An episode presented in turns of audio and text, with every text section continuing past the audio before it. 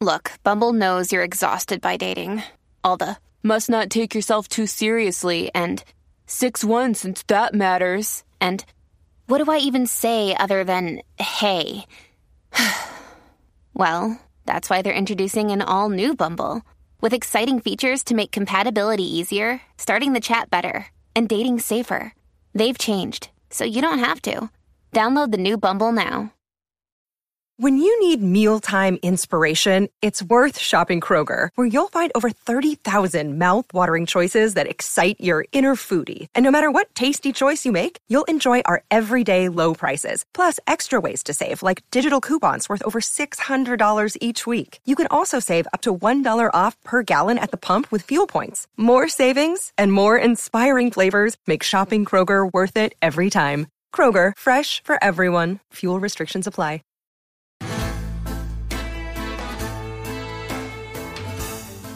Placeres culpables. El programa de fuera de series que nos acerca a todas esas series que no nos atrevemos a reconocer que nos apasionan. Respaldados por Lorena Gil y Marichu Lazábal, ahora cuando te pregunten si ves una serie, ya puedes reconocer cuáles son tus placeres culpables.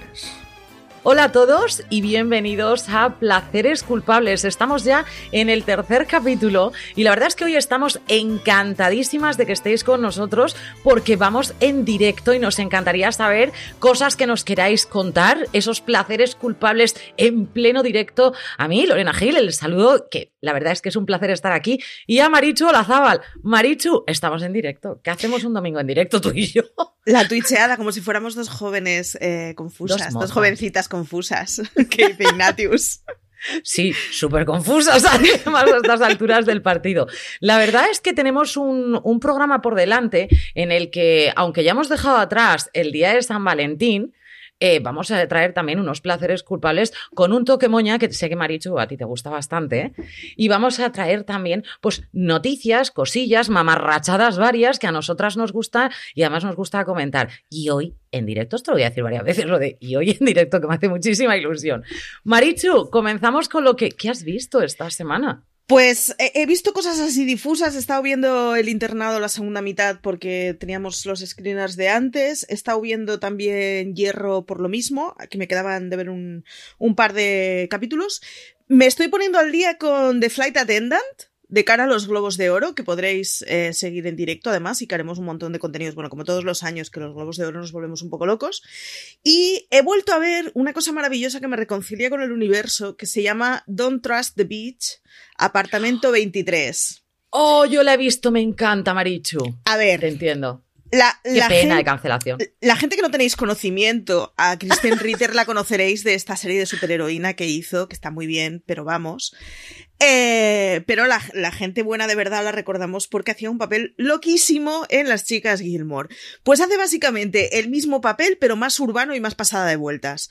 Y es maravillosa, es una comedia muy loca, es una comedia en donde además está el... Ya me saldrá el nombre, el James Van Der Beek, que es eh, este señor que salía El en- cabezón.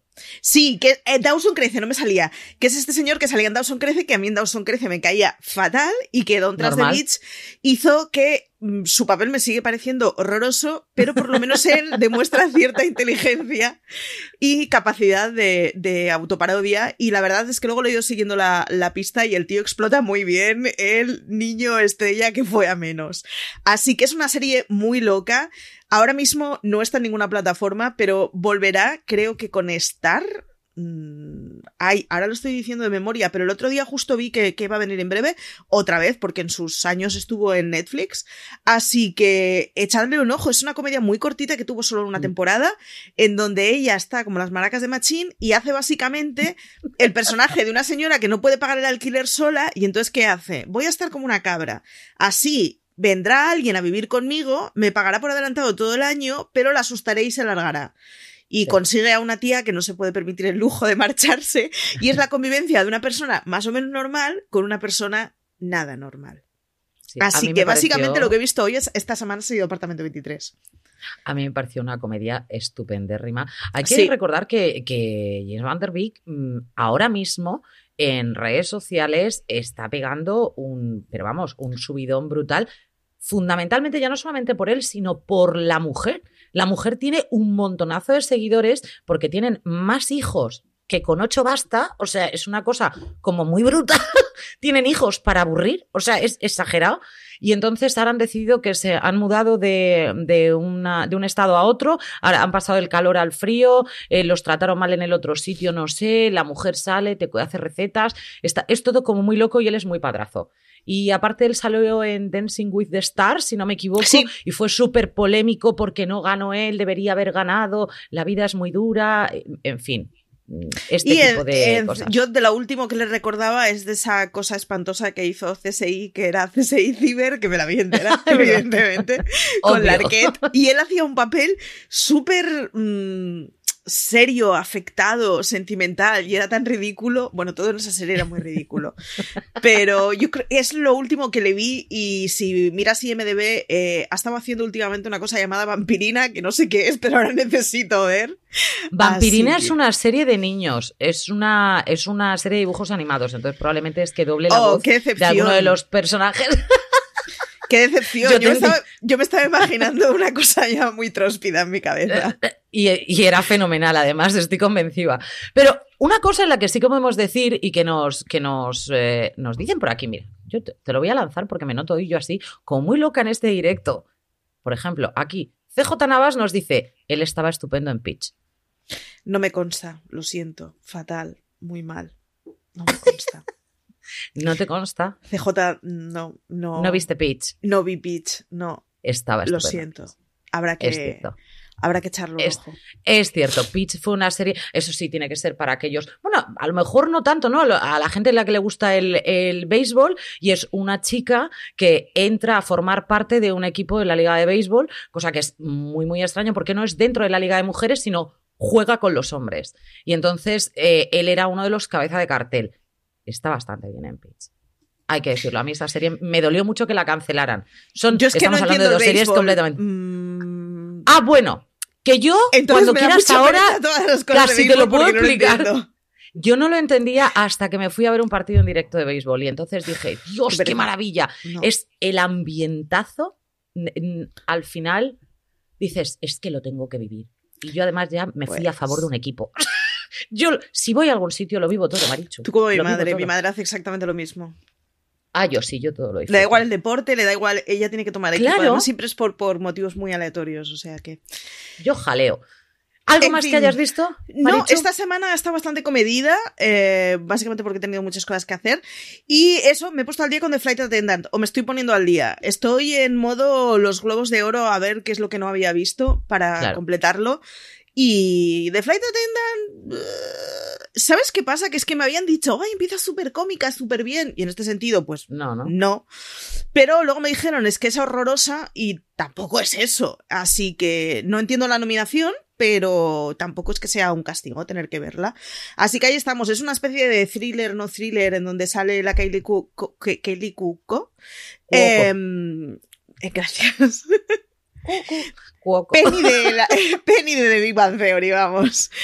Y mm, en un papel protagonista en donde hace azafata, que básicamente en la primera escena amanece con un señor al que le han rajado el cuello en Tailandia y ella huye y entonces la persecución de... Ella no sabemos si ha sido, no parece que haya sido ella, pero el hecho es que se despertó con una resaca del copón al lado de un señor al que le han cortado el cuello. Así que es básicamente la persecución y el ir investigando qué es lo que ha ido sucediendo. Bueno, a mí me falta un poco más de thriller, pero. O sea, está bien. Alegre, alegre, no la veo, Marita. No, pero, pero a mí estos temas ya me molan. O sea, pero, si aparece un muerto me gusta. pero el que haya dicho cómica, cómica, es que cómica. Le dieron como un aviso así, como de, de mucha ironía en muchas cosas que no acaba de encajar del todo bien, yo creo. Ella no es que esté impresionante tampoco. Y, y la serie es entretenida sin más. Es decir, si, si no hubiera tenido una nominación, diría, jo, pues está muy bien. Pero como para pensar que a esta señora le han, dado la, nominación a la mejor actriz por los Globos de Oro, es como... No, se me ocurren 1.200 actrices que este año podrían haberlo hecho mejor. También es cierto que tenemos en la cabeza a esta actriz, demasiado cercano tenemos de Big Bang Theory. También Sí. hay que recordar eso. Entonces, claro, la tuvimos en su momento que salían embrujadas dando leches como panes y ahora de repente nos la después nos la encontramos en nos la encontramos y también salió en con James Ritter que hizo Sí. una de las comedias así súper locas antes de que falleciera y luego de repente ya era como un papel más o menos que tenía su hilo conductor era un personaje que más o menos y por cierto no sé por qué yo esta mujer en mi cabeza siempre tiene la voz de Jennifer Aniston no me preguntes por qué. De hecho, creo que tiene hasta latiguillos parecidos a la hora de, de, mm, de actuar, muy, muy, muy similares a Jennifer Aniston. Y ahora de repente la vemos en un papel más serio. No es tan fácil, ¿eh? Yo creo que no es tan fácil. Es como cuando veo a Cara Sedgwick después de haberla visto en The Closer y la vimos en Brooklyn Nine-Nine. No es tan fácil. Sí, sí. Pero, pero mira, por ejemplo, sorprende, pero el, el papel en Brooklyn Nine-Nine, o sea, convence Claro. perfectamente. Y The Big Bang Theory está muy cercana, pero hemos visto a Kunal Nayar, que es el, el chaval, bueno, señor, porque ya tienen una edad, que hacía de Rush, que salía en un episodio de Criminal de UK la segunda temporada, que hacía un papelón en un episodio muy bueno. O sea, se, se puede uno distanciar, era un papelón dramático, era, quiero decir, me sirve eso, es que tienes el precedente muy cercano hasta cierto punto, Hasta ¿eh? cierto punto. Porque si este señor con un episodio, un solo episodio de 50 minutos, conseguía ser perfectamente verosímil, bueno, pues en una miniserie debería dar para ello. Pero bueno, ah, estoy un poco así pues- con esta serie. Tampoco, eh, yo creo que lo de el eh, Don't Trust the Beach es la que, la que más te ha gustado sí, para, para sin esta duda. semana. Sin dudas, no, no, y es que de hecho me la puse en plan, ya la he visto varias veces, pero tengo ganas de volver a verla. Correcto. Porque me parece muy loca, no tiene ningún sentido. Es de estas series además, que puedes ver medio episodio y luego ver otro medio episodio, porque nada tiene sentido en ningún momento. No tiene Mm. No ningún pasa tipo nada. de continuación, ni, o sea, de continuidad, ni ningún tipo de pretensión, y es divertidísima. Así que vedla. Está como las maracas de Machín esta mujer. Es muy maravillosa. Bueno, ¿Tú qué has pues visto? que yo- Mira, a ti te ha dado la obsesión con Don't Trust the Beach y a mí me ha dado la obsesión. Yo he seguido un poquito con mi Ink Master porque claro, ya Vamos a ver, yo dejé Ink Master hacía años y volví con ya una séptima temporada, creo recordar, y digo, venga, empiezo ya desde la séptima temporada. No, no, Lorena, no, no nos vamos para atrás. Y sí hay que ver desde la primera hora. ¿Qué pasa? Que yo ya me he convertido en juez y jurado. En juez y jurado. Y ahora, como hace tantísimos años, años, ¿eh? que, no, que no lo veía, que ahora cuando veo algún tatuaje que me parece como muy descacharrante, empiezo. "Ujú, Eres como mi líneas". padre con forjado a fuego. Yo no puedo, o sea, esas que ahora no están sigue un, pro- sigue un programa de alascanos, Por ejemplo, lo ve todos los mediodías y es maravilloso porque cuando sacan un cuchillo te valora el cuchillo. Claro, es decir, cuando ya te metes, yo te he dicho, me ha dicho que yo me meto en los papeles, es decir, si yo me meto en el papel, tú no me has visto a mi verde voice, o sea, yo empiezo, mm, esta no, mm, mm, esta canción no va a triunfar, pero Qué mal, qué no puedo evitarlo, lo hago en American Idol, lo hago en cualquier cosa, pero ahora ya en los tatuajes, lo cual yo ni dibujo tan bien. No he dicho dibuje fatal, porque hago muchos dibujos para, pa- para, niños, todo lo que sea plano, ¿vale? Pero darle volumen nada. Ahora, cuando yo veo a esa gente que hace obras de arte y de repente veo que hago hacer una mamarracha, empiezo. mm, mm, mm. Ahora, cuando ya estás casi en la final, que es muy difícil que alguien tatúe mal, es cuando empiezo uy, a ver los detalles. y me noto Yo muy juez aquí, yo, de estas cosas. He De todos modos. Lo decíamos el otro día y lo repito, a mí estos programas de tatuaje solo me gustan cuando dibujan mal. Ah, pues no te preocupes. Cuando pienso de por vida esta persona tendrá eso en su piel, lo disfruto. Los primeros capítulos los puedes disfrutar apasionadamente porque hay gente que además hace retratos en los que la señora directamente le han echado como 50 años más encima de los que ya tenía. O sea, Qué una cosa como muy lo que parece un árbol. Pero bueno, he visto eso sí, he visto de Prodigal Son.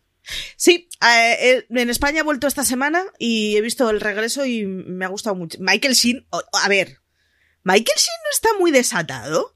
No lo digo Es- como algo malo, ¿eh? No, no, no, no. Y espérate, Marichu, porque yo voy un poco más adelantada. Espérate, Marichu, que se nos va a desatar más. Es que está desatadísimo, me encanta. Esta, mu- a mí, The Prodigal Son es una de las que más me está gustando como procedimental a día de hoy. Sin duda. Creo que lo están haciendo francamente bien. Me sobra algún secundario, pero este, en esta temporada a esos secundarios le han dado mayor protagonismo y lo están haciendo también muy, muy Sí. bien. Sí. Pero es que mm, le han dado un giro a la serie que me gusta mucho, mucho. Lo mismo Sí. me pasa con The Prodigal Son que me está pasando con The Rookie. The Rookie, que al principio era una premisa muy chungarra, porque Nathan Fillion, hijo de mi alma, que te hemos visto en tantas cosas, que estábamos ya un poco aburridas de Castle, y que ya pues tienes un, estás entrado en unos años muy estupendos, para que nos vamos a engañar, Em, de la primera temporada a estas últimas temporadas que están saliendo, te puedo asegurar que el cambio de Nathan Fillion, ya no solamente físico, que se ha puesto estupendérrimo, todo hay que decirlo, Bueno, Eh, Nathan ya Fillion siempre ha sido bastante estupendérrimo, ¿eh? no porque se puso fofo, no nos pero, pero era con fofo guapo. Pero era fofo guapo. Porque la cara no se la podemos cambiar, pero estaba, el hombre estaba redondete. Ahora está muy, muy estupendo. Vale, ahora. Uno de los, mm, de los jefes que tenemos por allí, no es el jefe máximo, pero es uno de los que les van enseñando, ¿vale? Eh, ¿Qué decirte? ¿Qué decirte, Marichu? Cada vez que aparece en esa pantalla. Pero de todas maneras, ya no solamente por eso, sino es que es una serie que es tan, tan coral que el protagonismo de Nathan Fillion queda como uno más, aunque sabemos que a él le van a dar un pelín más, Ya. ¿vale? Pero queda como uno más dentro de, de una comisaría en la que pasa absolutamente de todo y en la que es bastante trepidante en algunas ocasiones. A mí me gusta mucho ver de Rookie. Y cuando te digo mucho, es mucho. SEAL Team la he visto. ¿Cómo no voy a ver SEAL Team? Yo tengo que ver Estoy, SEAL Team. estoy muy desconectada últimamente de las series de señores que hacen cosas de acción. Es que a mí me gusta mucho los Sí, sí, es una cosa que me suele gustar, pero no sé por qué últimamente. Ayer andamos por teléfono y me echaste la bronca porque no, no tengo de rookie controlada. Prometo subsanar ese error en algún momento de mi existencia. Pero conste que te he echado la bronca porque no has visto muchas otras cosas. Si es que no te da la vida. Y ya estoy muchísimo más tranquila. Bueno, pues yo si tuviera que destacar una, yo en esta ocasión, y he visto más cosas, he visto Chicago Med, he visto tal, pero si yo tuviera que destacar mm, alguna cosa, yo creo que en esta ocasión, por cierto, he visto una cosa muy chorra, mamarracha al canto, he visto The Crew.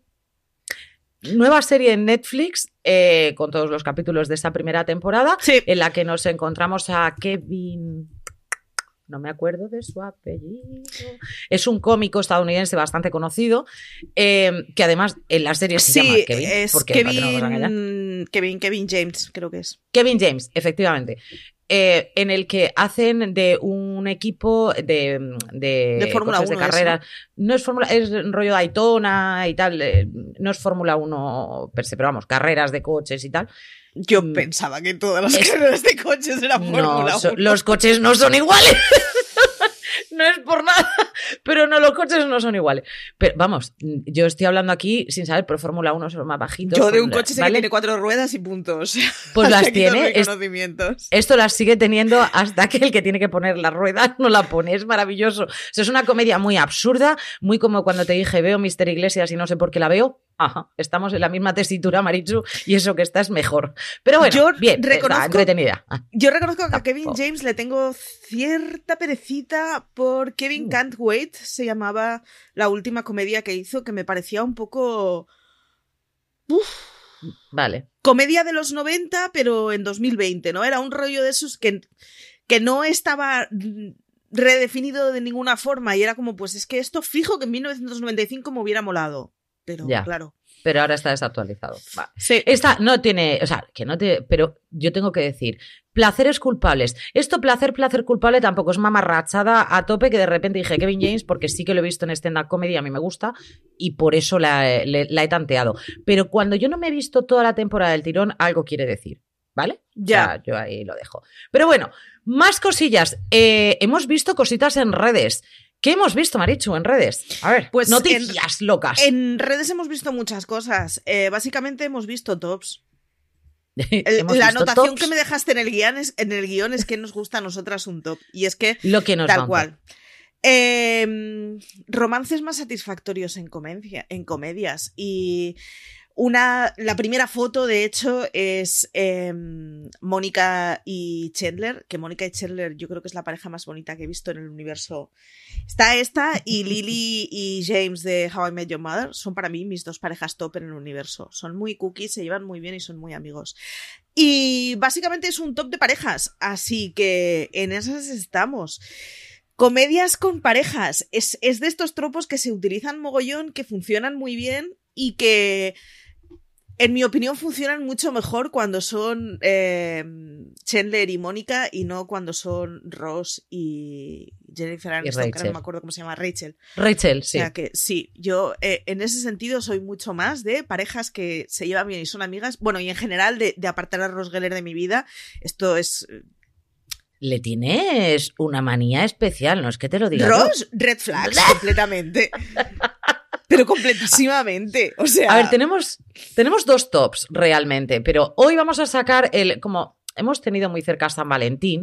Yo creo que ese top de solamente de, de, comedias no lo podemos guardar para otro momentazo en el que nos dé por unas carcajadas locas, pero yo creo que hay muchas más series y han sacado un top especialmente curradito, ¿vale? Sí. Y cuando digo especialmente curradito, es especialmente curradito de series de hace muchísimos años hasta series de hoy en día. Y aquí es cuando Maricho dice, yo hay algunas que no voy a conocer. Y ahí es cuando demuestra la edad que tengo. Y yo creo que las he conocido todas. Absolutamente todas. Entonces, aquí nos van poniendo, no nos lo han hecho como top, sino más bien como recordemos esas proposiciones de matrimonio que fueron tan bonitas y voy a sacar tu lado más moñarra en este sentido, Marichu, y tú las que hayas visto y tú me dices si realmente te parecieron muy dulces, sí, o si, Dios mío, qué pedazo de, ¿vale? A ver qué te parece. Oliver y Felicity en Arrow. No he visto Arrow. Bien, yo he visto Arrow. tremenda Arrow, que lo sepáis. Yo vi Arrow, la dejé más o menos a mitad, pero sí vi, la proposición que le hizo. Bien, pero es que es Stephen Amell. Bien, porque ella es la friki más super mega friki, con una cabeza, una mujer inteligentísima. Entonces, a mí ese tipo de parejas en las que él es como bueno, es Arrow, ¿qué más queréis? O sea, da, da para todo el mundo. Y luego tenemos a una que realmente es la cabeza pensante. A mí me parece, ese tipo de parejas me parece muy, muy adorable. Pero la siguiente te la voy a dejar a ti, que es Jake and Amy de Brooklyn Nine-Nine. Si no me equivoco, además, eh, es en un episodio de estos de La caza del tesoro que, que tienen ellos y es muy bonito. Y, el, o sea, es de estos en las comedias románticas, cuando hay pedidas, eh, suelen hacer mucho que todo el proceso de la pedida es el protagonista del episodio y el colofón final es la pedida. Aquí no. El episodio iba de una cosa completamente distinta y de golpe es como. ¡Ah! Porque es que además Jake y Amy son de estas parejas muy monas, que funcionan muy bien y que esperemos que estén muchos años. Es una pareja muy sana, muy divertida, que lo llevan muy bien en el equipo de trabajo, que no ha jorobado la serie, que yo en general, a mí en las series no me gustan las parejas porque generalmente suele ser, vamos a perder calidad. Y en este caso, eh, funciona, funciona muy bien. En general, las parejas en Brooklyn Nine-Nine funcionan muy bien. Y esta es preciosísima de la muerte, completamente. Kevin and Scotty de Brothers and Sisters ¿Sabes que vi la serie y no me estoy acordando de cómo era la pedida? Y cuando miré el artículo estaba en plan, ¿y esto? Me consta, sí, hubo pedida, pero, pero cero, no guardo recuerdos. Y eso que Brothers and Sisters es una serie que me la he visto varias veces, así, en plan, tengo ganas de autoflagelarme con algo. Así que. Yo no la he visto. Yo Entonces, sí. no, la puedo decir. Yo la gocé muchísimo, a pesar de que su protagonista no me entusiasma pero, pero era muy loca. Y luego empalmé con Parenthood, que es un poco... Oh. Parenthood es como la mezcla entre Brothers and Sisters y las Gilmore. Mucho mejor las Gilmore, por supuesto. Por pero, por supuesto, siempre. Pero eh, Brothers and Sisters me, me, o sea, me enganchó fuerte a pesar de que siempre la estaba viendo y decía, pero ¿por qué la ves si empeora tu vida y te deja triste? Y ponías otro episodio. Que es un poco lo que me pasa con la serie de esta semana, ya lo veréis. Yo, mm, Brothers and Sisters, no lo vi, pero sí que vi Cheers. No sé si tú la viste, Marichu. Estamos hablando ya de, sí, o sea, yo soy, a ver, yo soy consciente que he visto Cheers. Y soy consciente de recuerdos de pequeña de estar en casa de mis abuelos en el obrador y viendo Cheers. O sea, yo la he visto. No recuerdo nada de Cheers. Era muy pequeña y solo recuerdo imágenes de un bar y posiblemente el 90% de las bromas que no entendería porque era muy pequeña. Yo sí que he visto Cheers, esa proposición de Sam y de Diane, ese Ted Danson, que ahora adoramos tantísimo en, en The Good Place, o lo estamos viendo en Mr. Mayor, o lo hemos visto en, en, CSI también, ¿no? Si no me equivoco, es, o es en, NCI, en CSI. Es decir, lo hemos visto ahora, y además ahora es uno de los actores eh, más ensalzados, ¿no? En, dentro del, del mundo de la comedia, pero es que llevaba tantísimos años haciendo comedia, en su momento fue considerado un sex symbol absoluto, y lo que sí os puedo decir es que con su segundo matrimonio, Hicieron además un documental precioso porque él está casado con una actriz también bastante conocida y eh, cuenta cómo se conocieron, cómo los dos estaban con otra persona y en cuanto se vieron sabían que iban a estar juntos y ya muchísimos, muchísimos años juntos y la manera de mirarse la manera de mirarse que tienen es una cosa maravillosa y lo que se dicen el uno al otro es absolutamente precioso. Así que la de Sam Diane no sé, pero la, la real de Ted Danson me parece estupenda. Ted Danson es ese señor que yo tenía prácticamente borrado de mi memoria hasta que salió en CSI claro. y consiguió en CSI hacer un papel que era muy cómico. Tenía muchos toques cómicos sin hacer ningún chiste. Era muy bueno. A mí me, enamoró completamente entonces y bueno, luego, claro, luego llegó de, Good Place y ya, pues, ¿qué quieres? Se sale. Se sale. Tenemos a Casey Dawson en Chicago Fire, que yo no sé si tú la ves. No, yo los múltiples Chicagos no los veo, sobre todo porque no los entiendo. Sé que son muchos, pero no los acabo de diferenciar. Yo sí. Eh, con los Chicagos me pasa como cuando no leía Pratchett aún, que era como, no estoy entendiendo por dónde tengo que empezar. Necesito una guía del usuario.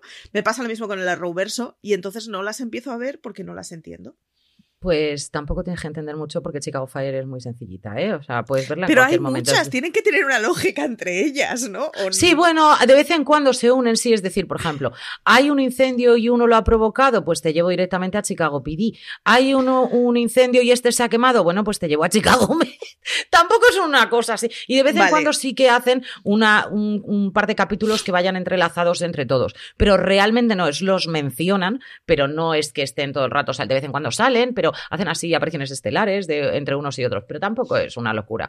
Lo que sí vi yo y lo disfruté fue Chuck. Eh, fue una, una serie que para mí me pareció muy, muy dulce, francamente te lo digo. Y Chuck and Sara fue una de las grandes parejas que todos estábamos esperando que se pidieran matrimonio. Este chico, por cierto, lo que ganó, en cuanto se cortó el pelo, no, no sabe nadie. A mí la propuesta de matrimonio pues tampoco es para tirar cohetes. Esta mujer mm, daba unas leches como panes y a mí es lo una de las cosas que más me gustaba. Cuando él ya empieza a también saber pegar y a también hacer tal, pues bien, comedia más que, más que otra cosa, pero tampoco la vi especialmente relevante. La que sí puedo decir que no recuerdo, menos mal, es Bobby and Pam de Dallas. Recuerdo Dallas, no recuerdo verla porque era muy pequeña y veía algunos flashes así cuando mis padres las estaban viendo. Yo de Dallas recuerdo reposiciones en TV3.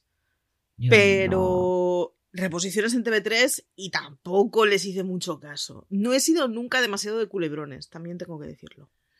Dwayne Whitley de Un Mundo Diferente, yo no sé si tú llegaste a ver Un Mundo Diferente, esto fue la continuación del show de Bill Cosby. Eh, Dwayne Wayne se hizo muy conocido sobre todo porque llevaba unas gafas, ¿vale? Eran las gafas normales de ver, eran redondas y se bajaba las gafas arriba que eran las de sol, ¿vale? Efectivamente. Pues esas gafas se hicieron súper conocidas y Whitley era la súper pija que nada podía tocarla, que todo, hasta que se convirtió en una mujer maravillosa y de ahí sacaron el, esa parte del romance. Yo sí la vi, a mí sí me gustó, pero porque creo que son personajes a los que les coges muchísimo cariño. Don Tonavi ha sido una serie que ha marcado también un antes y un después para toda la gente que no estaba muy metida dentro de esa época victoriana. y dentro y Van a hacer una segunda peli, por cierto. ¿Tú la has visto, Don Tonavi? Sí, Don Tonavi, además, eh, Don Tonavi es de las que me he visto un par de veces. Recuerdo poco de Don Tonavi porque las dos veces que me la he visto no he sido capaz de administrarme y me la he consumido compulsivamente. Entonces, para mí, Don Tonavi es prácticamente una temporada muy larga. O sea. Vale. ¿Y Lady Mary Matthew te parece un amor de, de los Es que, a mí Lady Mary me gustaba mucho. Eh, me ah, parecía muy sosonga. Entonces, mm, el rollo de personajes así un poco tristes existencialmente a los que les vaya bien, ya me gusta. Entonces fue de esas pedidas bonitas, además, si no me equivoco, era en un episodio, si no navideño, ahí le andaba, y, era como tierna, bonita, pero, pero es que yo en Don Tonavi lo compro absolutamente todo, no soy capaz de ser mínimamente crítica con Don Tonavi, lo reconozco. Yo, Don Tonavi es que la dejé a mitad No me, no me lo sé, Maricho. Lo sé. Me- luego me puedo flagelar todo el Qué grave. es. Ahora no me, no me apetece. Pero, estás pero a tiempo de sé. ponerte al día antes de la segunda peli. ¿sabes? Es que no. Tú pensarás, ¿y no te encantó? Mm, no tanto. Algo que tenga No tanto, si no yo la habría- Mm, Ya, ya, pero. mm, No. muy mal, Mm. muy mal. No sé por qué no consiguió, no consiguió engancharme tanto como otras, otras miniseries victorianas. Esta en concreto no me, no me, no me apaléis. Es lo único que pido, no me apaléis. Todos los que conocieron cosas de casa, Urkel fue un personajazo. En su momento sabemos todos que luego se convertía en Stefan. Y así fue como terminó conquistando a esa, que realmente sí y no, eh, pero sí como le hizo la propuesta de matrimonio a esa Laura, que Laura Winslow, que todos estábamos esperando. Yo creo que nos pilló a todos como, eh, ya nos da igual. Sa- Creo, ¿Sabes qué pasa? Es que a mí Family Matters no me gustó nunca. La vi porque era, o sea, si no veías Family Matters no te enterabas de la mitad de las conversaciones que había en el universo, esto es así, pero el personaje de Urkel siempre me generó mucho rechazo. Y, y entonces es una serie que la vi entera, pero si quieres que te diga la verdad, no me pareció importante nada de lo que vi. Nada.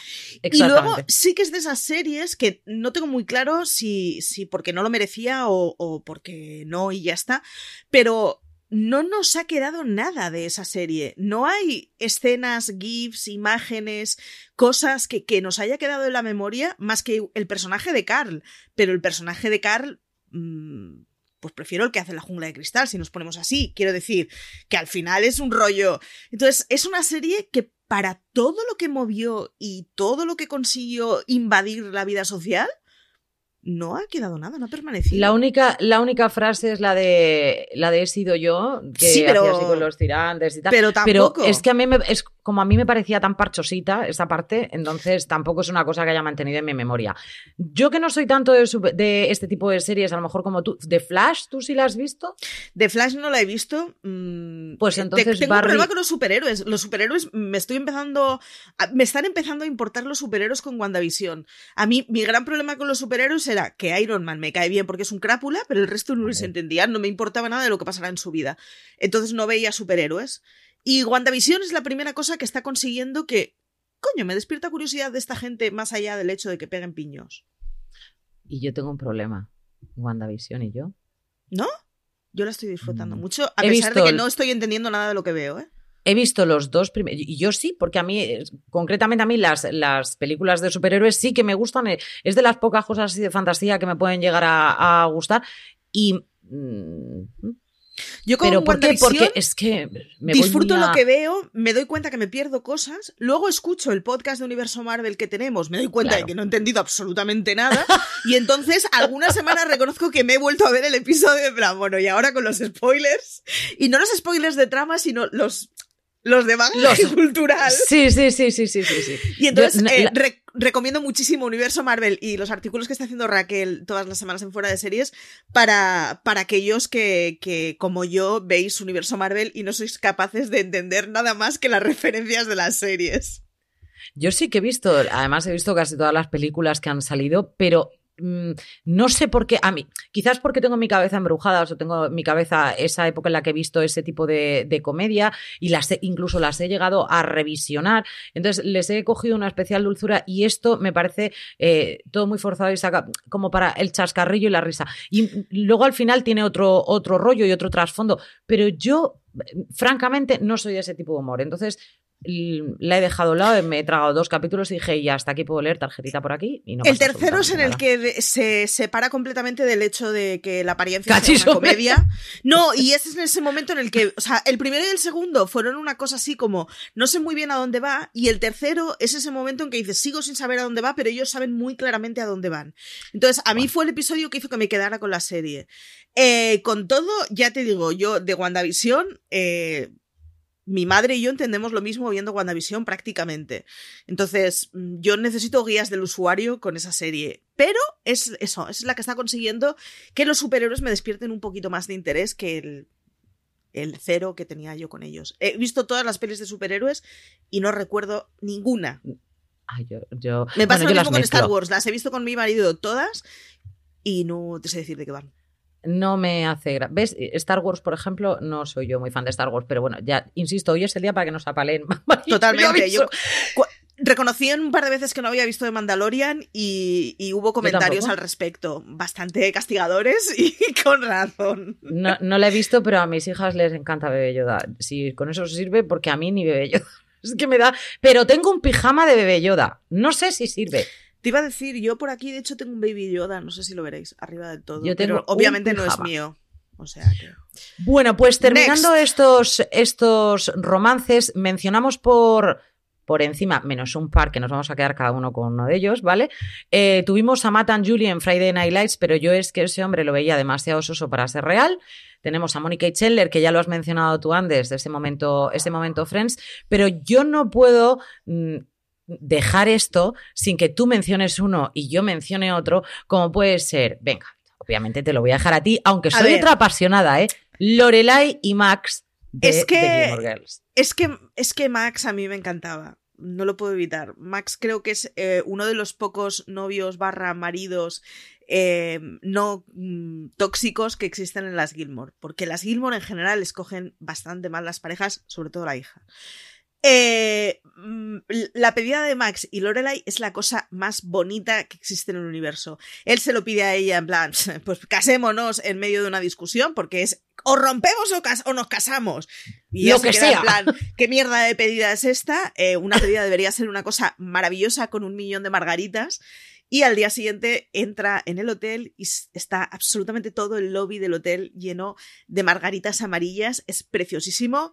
He llorado varias veces viendo esa escena y es una preciosidad y a la narrativa le fue bien que no se casaran Max y Lorelai, pero pero a Lorelai le hubiera ido muy bien casarse con Max. Yo voy a contar, de todas las que, de verdad que hay muchísimas. Es un artículo en el que está plagado de, propos- de propuestas Sí. de matrimonio, pero además maravillosas algunas de ellas, como la de Parks and Recreation, o como, es decir, tenemos muchísimas. Pero yo voy a traer una mamarrachada y otra que ya enlaza con el tema que nos trae hoy como máximo placer culpable, ¿de acuerdo? Efectivamente. engancho con que esto ya es para la gente de años atrás, que es Cruz y Eden de Santa Bárbara, que era una telenovela súper mamarracha, pero yo juro, por la gloria de mi padre, que yo ese vestido lo he tenido, porque esto, claro, salía en las revistas, en pronto, por ejemplo. Entonces yo lo tenía pegado y decía, qué vestido más sencillo. Buscarlo, por favor, y entended mi momento en el que yo era muy, muy pequeña y entendía que ese vestido era muy sencillo. Unas mangas de farol. De cuando los referentes se imprimían, o sea, mm, se Claro. recortaban de las revistas y se pegaban en sitios. Que esto Como debía ser. Esto es una cosa que ha desaparecido. Cuando veo las habitaciones de las chavalas ahora, son habitaciones super cookies, en donde las fotografías están con pinzas y toda. O sea, yo de toda la vida, blue tack y recortar revistas en la pared. Y porque tú ya tienes Blue Tack, yo tenía fixo. ¿eh? Ah. Cuidadito, que le dábamos la vueltecilla al fixo y lo pegábamos en la pared. Mi, mi vamos, mi habitación estaba llena de pósters y muchas otras cosas más que no me atrevo ya ni a decir que tenía, pero las tenía. Pero sí Yo las que tenía en una caja, todas guardadas. En una de estas abrí la caja, me dio tal vergüenza ajena que la tiré. Yo no la he tirado y conste que tengo todavía cromos de MacGyver. O sea que a partir de aquí, con esto lo dejo, también tengo de la Super Pop. ¡Qué gran revista! Pero la que sí vamos a enlazar es la propuesta de Derek y de Meredith. ¿Por qué? Porque ese es hoy nuestro placer culpable. From sponsoring cultural events to partnering on community projects, creating youth programs to supporting first responders, at MidAmerican Energy, caring about our community goes beyond keeping the lights on. It's about being obsessively relentlessly at your service. Learn more at midamericanenergy.com slash social. This holiday, whether you're making a Baker's Simple Truth turkey for 40 or a Murray's Baked Brie for 2, Baker's has fast, fresh delivery and free pickup, so you can make holiday meals that bring you all together to create memories that last. Baker's, fresh for everyone. Free pickup on orders of $35 or more. Restrictions may apply. Choose from a great selection of digital coupons and use them up to five times in one transaction. Check our app for details. Bakers, fresh for everyone. culpable. Vamos a traer un poquito de anatomía de Grey porque regresará dentro de poco. Yo sí que ya la he empezado a ritmo de Estados Unidos, aunque llevan un parón larguísimo, o sea que vimos muy pocos capítulos. Ellos sí que han enganchado ya con, con el COVID. Anatomía de Grey, tú te quedaste, no me acuerdo por qué temporada, Marichu. Yo tampoco pero... lo recuerdo muy bien, pero sexta, octava, un rollo así. O sea, yo Anatomía de Grey mmm, me bajé a medio camino. O sea, ya los que siguieron más adelante ya la vieron entera. De hecho, Anatomía de Grey vendrá con Star. Aún no sabemos cuándo estrenará la nueva temporada, porque en las notas de prensa no lo han dicho y cuando se ha preguntado no se ha contestado. Pero eh, vendrá enterita con Star y mi, mi, mi propuesta, o sea, mi, mi, propósito de año nuevo es ver Anatomía de Grey entera. A ver cuánto me tarda. Porque Anatomía de Grey es una de esas series que eh, las primeras temporadas las he visto varias veces, me las veo siempre del tirón, pero hace que empeore mucho mi calidad de vida. Me pone muy triste la serie. También es verdad que me pone muy triste porque igual es como te has pasado cinco horas viendo a Meredith en modo drama y obviamente tu vida ahora es peor. Si lo viera de episodio en episodio igual no me pasaría. Pero Anatomía de Grey es de esas series que, que, que dejé en plan, es que esto me está colocando demasiado y me estoy enganchando demasiado. Yo aquí tengo un que CJ Navas que entre nuevo para decirnos si vais a hablar de Marques Sloan. Ay. Hombre, CJ Navas, qué decirte, querido. Eh, está un poco complicado que Marques Sloan vuelva para. Para empezar, Marichu, yo no, no sé, yo sé que a ti no te molesta que te spoilen, pero vamos, si no, ya. No, no, no, no, no, to totalmente. Y en Anatomía de Grey me molesta menos, además. O sea. Pues Marques Loan o, o, está tomando cañas o dale la otra opción. Está como muy muerto. ¿Yo qué queréis que os diga? De todos Eric modos, Day... es una Anatomía de Grey no es garantía de no volver a salir. Y no, hasta aquí lo digo, porque ayer me estuve Eso... viendo la ficha en Wikipedia y flipé mogollón con los regresos extraños.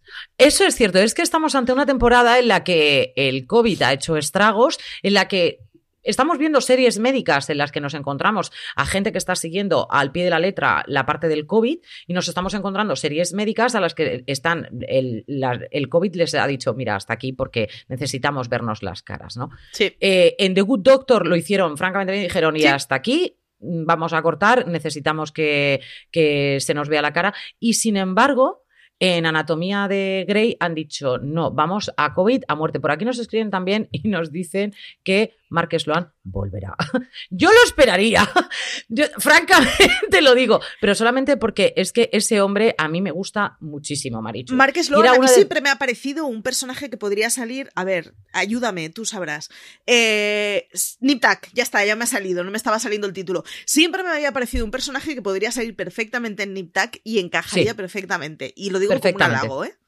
Sí, sí, perfectamente. Además, es ese tipo de personaje con el chascarrillo fácil, pero que es un tío bastante inteligente, pero que lo muestra cuando lo necesita y el resto del tiempo, francamente, vive la vida, que sí. al final nos demostró que se podía enamorar hasta las trancas después de haber sido un mujeriego loco, absurdísimo, pero que cuando él se enamoraba, se enamoraba de verdad. Y yo creo que es un personaje que dio mucha pena que se perdiera porque podía haber sacado muchísimo más juego. Sí. Es decir, podríamos haber matado a Patrick Dempsey muchísimo antes y nos podríamos haber quedado con, con con Eric Dane, que estaba muchísimo mejor para empezar y que ya el personaje de por sí no nos cansaba tanto como Patrick Dempsey. Te iba a decir, antes. es que yo tengo un problema y es que a mí Patrick Dempsey me parece un plasta siempre. Vale, bueno, pues tranquila, porque como muere tampoco pasa absolutamente yo con, contra ese señor no tengo nada, pero su personaje en Anatomía de Grey me parecía plastísimo y un drama queen permanente. Es uno lo de que los ha conseguido que lo que ha conseguido y que tú verás, si al final consigues retomar de nuevo la serie y que tú verás Anatomía de Grey, es que mmm, una vez se fue Patrick Dempsey, el personaje de, de Meredith, francamente mejor. A ver, no Era poco. una agonía de chico. Estaba todo el día en plan intensito. No se puede tener una pareja que todo lo que aporte a tu vida sea drama. Esa pareja no funcionaba. Correcto. Pues ahora es cuando vemos a una Meredith mucho más. Le da importancia a las cosas que le tiene que dar importancia en la vida, al final. Ella se vuelca en sus hijos, sí, hasta un punto, porque si no, no saldría nunca del hospital, porque, o sea, los ve de vez en cuando así, como de lado, porque si no, los niños ahí no tendrían nada. Pero, pero sí que focaliza en lo que es realmente importante, que es, por una parte, su carrera, por otra parte, sus amigos, por otra parte, los problemas que les cuentan, que es como, eh, se te ha muerto a ti todo el mundo. Además, hay incluso chascarrillos de te ha explotado el hospital, casi te matas en un avión, es decir, se te ha muerto el marido, has estado a punto de salvarlo, pero no. Ahora te viene, o sea, se te va tu mejor amiga. Antes estaba recordando, yo en el avión es donde me bajé, donde dije hasta aquí. O sea, yo ya a partir de. No, o sea, lo siento, no, no le puedo dar verosimilitud a esta serie. Fue el pues momento en que me bajé, exacto. Pues realmente el hecho de que eh, Cristina Young también luego se fuera de Anatomía de Grey, para mí fue una de las grandes pérdidas de Anatomía de Grey, porque a mí me gustaba muchísimo el personaje de Young, pero mucho, mucho. Bueno, ahora la estamos viendo y disfrutando en Killing Eve, no pasa nada, pero el personaje de Young era fantástico, es la otra mitad de Meredith, pero hicieron muy bien la suplencia. Es decir, Karev toma esas riendas de ahora voy a ser yo tu muleta, cuando, cuando se te tenga que ir la olla, que al fin y al cabo es una de las cosas que, ellos hacían muy bien. Y, pero claro, es que ahora Karev también se nos ha ido. Entonces, a ver, ¿quién va a ser la muleta de, de, Meredith? No sabemos. Karev, que cuando dejó de ser un niñato pasó a ser un señor muy agradable eh, y muy molón, ¿eh? Yo creo que su personaje ganó muchísimo en el momento en que dejó de ser un niñato le pasa absolutamente de todo. No te quiero spoilear demasiado porque son de esas mamarrachadas que tú vas a disfrutar muchísimo. Y no te voy a decir qué pasa con Karef exactamente. Si no lo has leído, yo no te lo cuento. Pero a mí me, a mí me ha parecido tan súper loco. Es muy de Shonda el que diga, pues ahora voy a hacer esto. Y tú dices, ¿qué me está pero es que es, anatomía, de, o sea, en anatomía de Grey lo bueno que tiene es que realmente cualquier cosa imposible puede ser posible. Entonces, es, o sea, da igual la hipótesis que tú hagas. Shonda siempre se va a tres pueblos más allá. Y eso está muy bien en Anatomía de Grey. Los que en algún momento se nos hizo bola, nos bajamos del, del barco, pero está muy bien que pueda seguir con la cosa de decir, pues despatarre, pues despatarre para adelante, y infinitos años. Sí que es cierto que las primeras temporadas de Anatomía de Grey eran muchísimo más el despiporre. Creo que esos eh, cuartos del de, hospital estaban muchísimo mejor utilizados. Creo que era una... ¿Qué deciros? Era un poquito más... Vamos a decir la mamarracha, pero yo creo que dentro de su mamarrachada era donde estaba toda la gracia y ese placer excesivamente culpable que es Anatomía de Grey. Yo es de las series que espero cada semana. O sea, en cuanto regrese, yo lo primero que hago es Viernes Play. O sea, no, no puedo evitarlo. Necesito ver esa anatomía de Grey.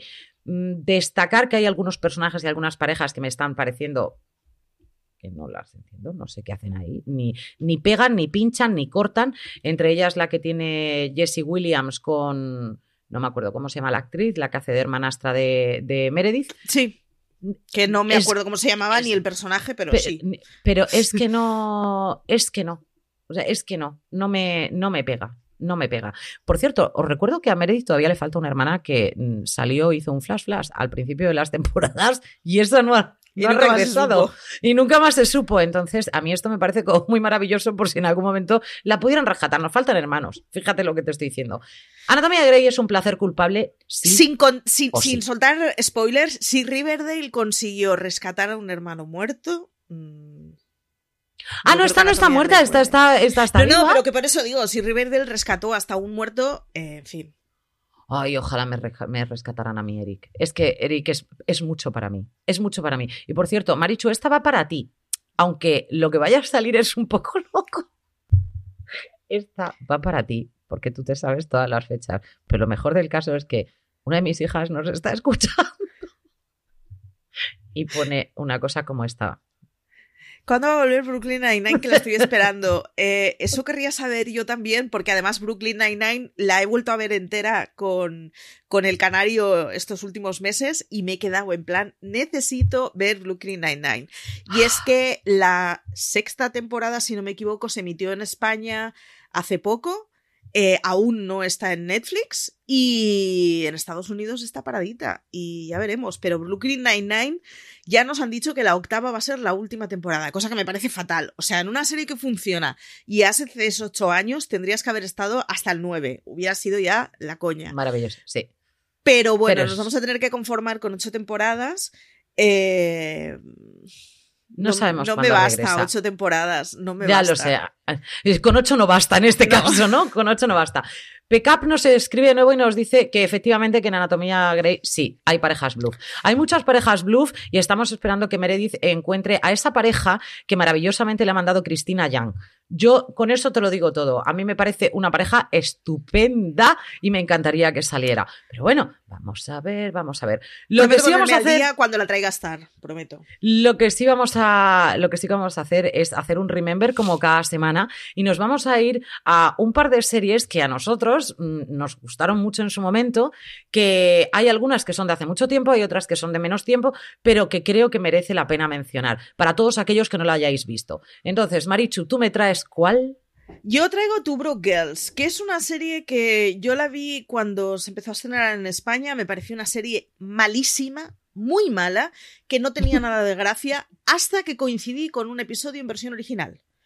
Y lo que pasa es que es una serie que doblada se destripaba completamente. Y entenderéis el símil. Imagínate una serie española en donde unos de Huelga, o de Huelva, otros gallego y otros euskaldún. Y mucho de la lógica que tienen su comportamiento es que todos son inmigrantes de sitios distintos ubicados en, pongamos Madrid.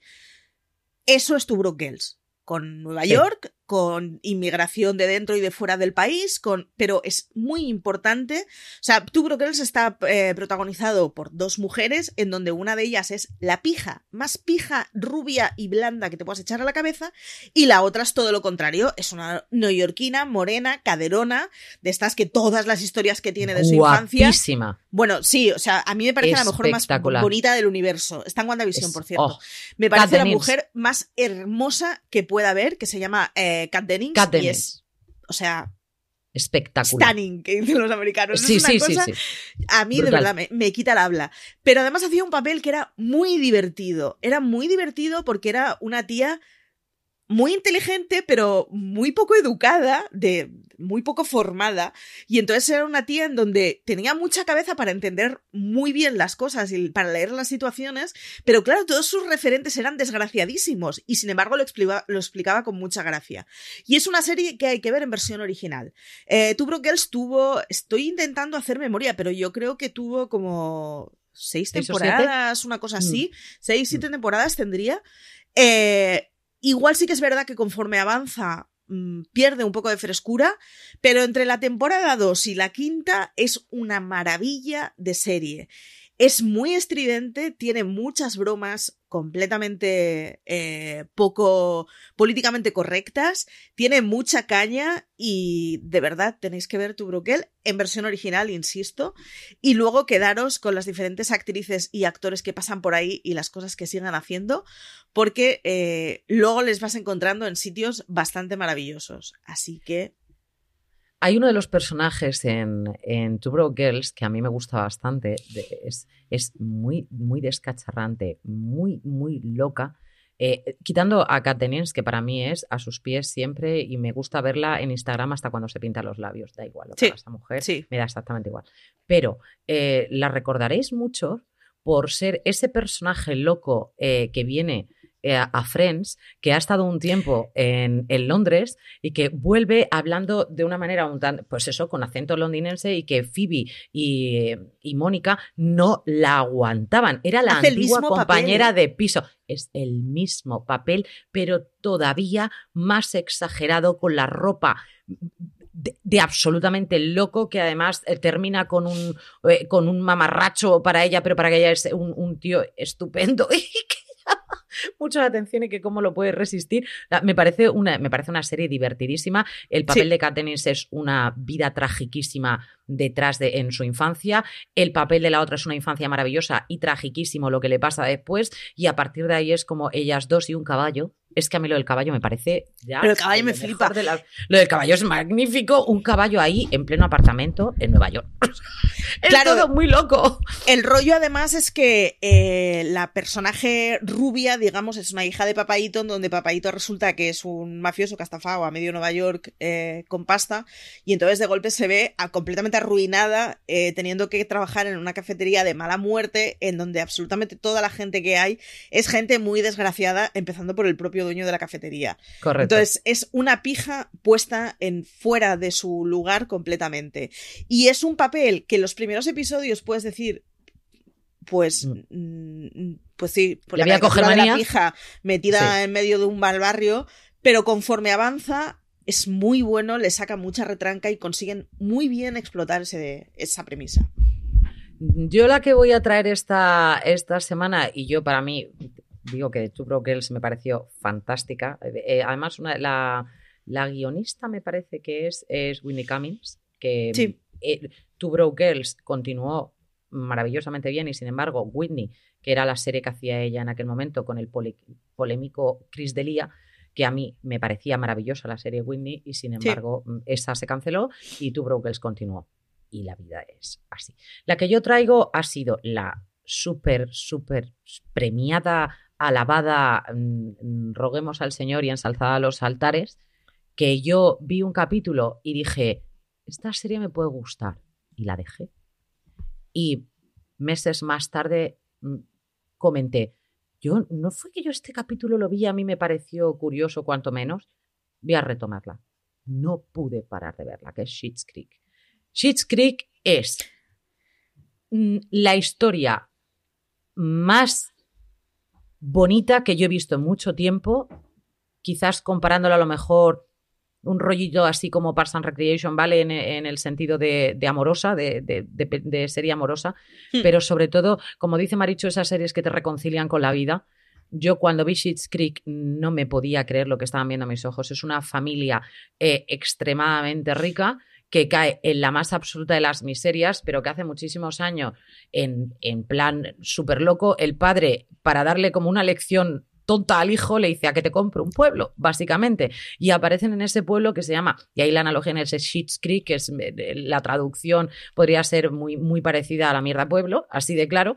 Y mm, es como ellos tienen que bajarse de un burro de eh, poder absoluto, dinero absoluto, casas por todos sitios, vacaciones, viajes, piscinas y de todo, y, y vamos, derrochar y derrochar y derrochar a encontrarse viviendo en un motel de un pueblo asquerosísimo en el que toda la gente, exceptuando el alcalde, que da mucha grima, pero que al final hasta le coges cariño, mmm, es, en ese pueblo toda la gente es tan para ayudar, tan deliciosa. Vas a ver, pues todos los. Obviamente, pero es que ella, la madre, era una actriz en, eh, conocida en su momento y que ya está muy venida menos. La hija es la más loca de las pijas, pero que además no tiene problema y lo que quiere es sarao y salsa. Y el hijo es. Entra dentro de un espectro en el que puede considerarse bisexual, pero que luego después puede ser demisexual o pansexual y va así como variando un poco hasta que encuentra al que, al que va a ser el, el amor. Él, no, él no tiene ninguna etiqueta, es lo maravilloso de ese personaje. Yo mm, lo amo con la fuerza de los mares, es el mejor personaje. Él es el creador de esta serie, la idea es de él. Se la contó a su padre, su padre dijo, venga, y entonces salen actuando el padre, el hijo y la hija pero no como protagonista la hija, sino la hija es una de las camareras de, de Shit Creek, que también tiene un, un papel importante. Hmm. Es tan bonita, es tan coral, es, muy bonita. es tan divertida. Yo es he reído bonita. y llorado tanto. Sobre todo porque además eh, tiene el. O sea, estamos acostumbrados a que cuando vemos gente rica que de golpe es pobre, eh, al final son, son, son unos pijos descerebrados. En este caso no es así. Y en este caso, además, es una gente que de golpe se encuentra completamente sola, en la que hay un pueblo que les achucha bastante. Y posiblemente sí. les achuche porque, bueno, porque, porque, son los dueños del pueblo. Pero, pero tiene un punto en donde es eso, es gente buena haciendo cosas buenas. Y en ese sentido mola mucho y es, es es muy chula. Moira además tiene las mejores pelucas del universo. O sea, que... Es cierto. Y es gente que en la que vemos tan en el aire cuando tienes tanto dinero, ¿vale? que no, el, el, el golpe con la realidad es francamente, un leñazo tan grande contra la podría, realidad. Podría ser perfectamente, podría... además, eh, el después de Succession, un momento que ese tipo de gente se arruine, claro. ¿no? Que es como, no es que tengan dinero, es que viven fuera de la realidad. Es otro rollo completamente distinto. Pues eso, ¿no? Un padre que en el momento en que le va a decir al hijo compra un pueblo. Esto claro. no es dinero, es otra cosa. O sea... Es otra cosa, estamos en otro nivel. Entonces, ese nivel, el verlo desterrado al más absoluto de los infiernos y que se den cuenta que a mí lo que me gusta de esta serie es que es tan, tan, tan, tan positiva.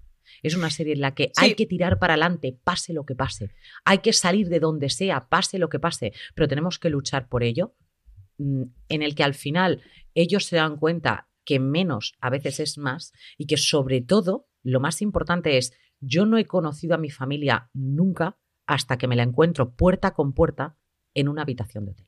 Sí, luego, claro, eso, es una cosa muy divertida y es que viven eh, los dos hermanos en una habitación, los padres en la habitación de al que tienen eh, puerta compartida. Y entonces, claro, no, o sea, no es el rollo de que de golpe hayan sido arruinados, es que es una gente que se podía permitir el lujo de vivir aislado de, su familia porque compraba todo lo demás. Es como, no, o sea, no necesito que mi madre me dé un caldo cuando tengo gripe porque ya he contratado a una señora para eso. Y de golpe se ven obligados a convivir con su familia y a conocer a su familia. Entonces, es mucho más que la historia de unos ricos que dejan de tener dinero. Y la verdad es que está, o sea, está hecho con mucha gracia, es muy divertida y es muy tierna. Yo reconozco que la dejé en la tercera temporada. Mm, no como acto consciente de dejarla, es que vi hasta la tercera y dije mañana sigo y mañana nunca llegó. Pero es de estas series que tengo que acabar de verla porque, porque eso, porque era muy bonita y te reconciliaba mucho con el mundo y estaba muy bien hecha. Marichu, yo te digo que esa es la serie, que si te tuvieras que poner con alguna serie en algún momento. Que sí, que sí. Que sí, y que además que, Porque tú vas a emocionarte más que yo. No, y que acababas además como satisfecho. Es como, pues he visto algo guay. o sea, he visto gente buena haciendo cosas buenas, mola. Pero es que a ti te va a gustar todavía más que a mí. Que, ya es decir, y yo soy fan de Schitt's Creek, de, por favor que alguien me ponga 400 camisetas y 12 pelucas de esa señora y no tengo problema. Tú todavía vas a ser más fan porque tú tienes ese lado em, más dulce todavía, igual que el lado asesino, muy parecido. El con la medida de Schitt's Creek yo he llorado. Y no la he visto, quiero decir, la he visto solo descontextualizada en un corte. Y aún así es, ver ese momento y es acabar como una magdalena. O sea, es una serie muy bonita. No, o sea, y además no es compleja, no es una serie que es que si no, un episodio, no, no, la puedes ver. Pero no te lo pierdas. No, pero que la puedes ver perfectamente un día después de cenar que estés cansado. No te va a reclamar ningún tipo de neurona. Y sin embargo, reconforta mucho. reconforta mucho y yo solamente digo que eh, si la canción de Tina Turner de Best ya era buena en su momento, bien, ahora es cuando la vais a ver y la vais a escuchar desde otro punto de vista completamente diferente. Y yo creo que eso es una de las cosas de los momentos. Es como lo que hablábamos en el capítulo pasado de Tom Holland haciendo lo de Umbrella. Es el momento en el que yo he visto una y otra y otra y otra vez cómo cantan por una parte de Best, uno de ellos, y por otra parte cómo interpreta otro de Best. A mí me parece de lo más dulce por una parte y de lo más animado. Y bueno, ahora yo yo la tengo ahí puesta como una de las favoritas en Spotify, vamos, sí o sí, no puedo parar. Eh, y ya era una canción que me gustaba. Lo que ha hecho ha sido que me guste todavía más de lo que ya me gustaba, porque le encuentras mucho más sentido a esa canción, porque esa canción que la vemos tan animada es una canción muy romántica al fin y al cabo. Entonces, yo recomiendo Six Creek, en este caso Marichu recomienda Two Girls, eso sí, en versión original y con esto, Marichu, acaban nuestros placeres culpables en este tercer capítulo. Nos vamos despidiendo. Gracias a los que habéis estado ahí, los que nos habéis estado escribiendo. Yo sé que hoy no hemos, ni hemos avisado, hemos dicho salimos en directo porque estamos así ah, de sí, salimos a pelo. El próximo casa de golpe y grita, vamos a hacer la twitcheada. El programa esta semana va en directo. Y, sin problema, porque Marichu y yo somos así. Y es una cosa que estamos empezando a hacer en Fuera de Series y que vamos a atender bastante a eso, a pues ya que grabamos, lo emitimos en directo. Lo pues tendréis igualmente, como siempre, el programa el martes en, los servicios habituales. De todas maneras, avisaremos. La próxima vez, si eso ya vamos avisando. Hablamos con el community, por favor. Avisa un poquito de que vamos a estar en directo. Por lo demás, nos vamos despidiendo, Marichu. Ha sido un placer, querida. Bueno, muchísimas gracias. Me voy ahora. realmente me voy a leer un informe de un análisis geotécnico, pero me voy a ver series. Luego, Me encanta, a media tarde descansaré y aprovecharé para ver series hoy, así que. Bueno, pues yo no sé, yo probablemente, pues ya sabes lo que me toca, ¿no? Sí, Marichu, mi vida es. Es lo que tiene tener niñas. Claro, es lo que tiene tener niñas, pero por el momento me quedo con estos placeres culpables, me quedo con uno de mis grandes placeres culpables. Yo estoy encantada de que hoy haya llegado Anatomía de Grey con Jesse Williams descamisado y con lo que haga falta, porque para mí Anatomía de Grey es un placer, no me canso de verla podría parecer que después de 18 temporadas, no, aquí sigo, fresca como una lechuga y si viene un fantasma, lo seguiré viendo. A todos vosotros, gracias por acompañarnos una semana más en Placeres Culpables. El saludo de Lorena Gil. Hasta la semana que viene. Gracias. Oh, oh,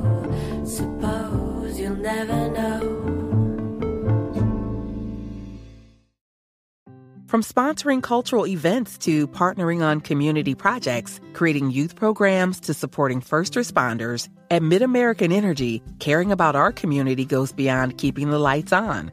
It's about being obsessively relentlessly at your service.